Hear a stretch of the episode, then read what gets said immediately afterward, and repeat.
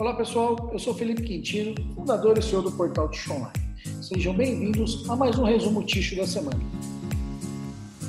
Essa semana eu quero começar falando da premiação do Valor Mil, onde fabricantes de ticho se destacaram nessa premiação do valor econômico.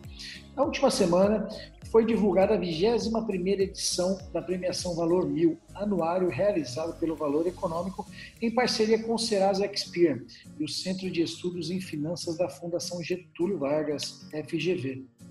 O ranking apresenta um estudo do campo corporativo com as melhores empresas em 26 segmentos, avaliadas a partir das demonstrações contábeis consolidadas, além de apresentar o ranking das mil maiores companhias do Brasil. A classificação final se deu por meio de pontuação obtida pelas empresas em oito critérios. E o ranking geral ficou assim na categoria aí de papel e celulose. Aí nesse ranking estão incluídas as indústrias de celulose e de papel ticho e papéis especiais e embalagem também. Tá? Então, a classificação geral no nosso segmento ficou Suzano, Eldorado Brasil, Clabin, Amili, Ibema, CMPC, Veracel, Santer, Senibra e Irani. Então, de fabricantes de ticho aí, nós tivemos a Suzano, mas aí está entrando junto aí a parte de celulose. Tivemos a Mili, né? Uh, tivemos a CMPC, mas também onde engloba a celulose, e a Santer. Parabéns aí para os fabricantes de ticho aí por estarem presentes nessa premiação.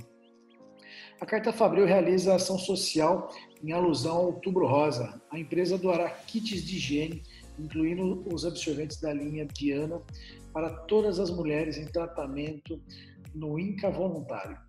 Parabéns pela ação e para a Carta Fabril. A Exit instala seu centro logístico global em Barcelona.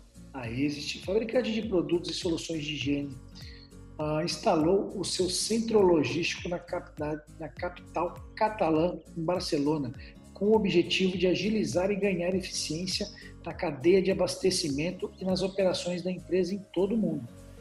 José Ramón, diretor da companhia na Espanha, explicou que o centro ficará na sede de San Juan Despe e administrará a comercialização e a coordenação de toda a cadeia de abastecimento e distribuição do grupo, que inclui 200 armazéns em 150 países e a movimentação de 3 mil caminhões por dia, com um orçamento anual de 1 bilhão de euros.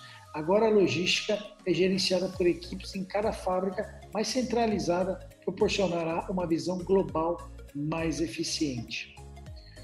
Muito interessante aí esse, esse planejamento da Exit com esse centro de distribuição global.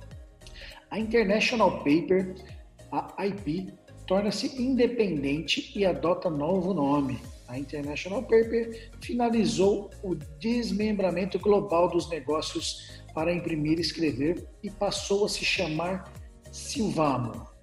Agora a empresa torna-se independente e ainda dá mais foco para o Brasil em sua estratégia global. A International Paper será uma empresa mais focada em embalagem de papelão do lado e fibras de celulose absorventes, atendendo segmentos atrativos, bem posicionada para aumentar as receitas de geração de caixa. E a Silvano vai ficar com imprimir e escrever. Pessoal, essas foram as principais notícias da semana no Tish Online.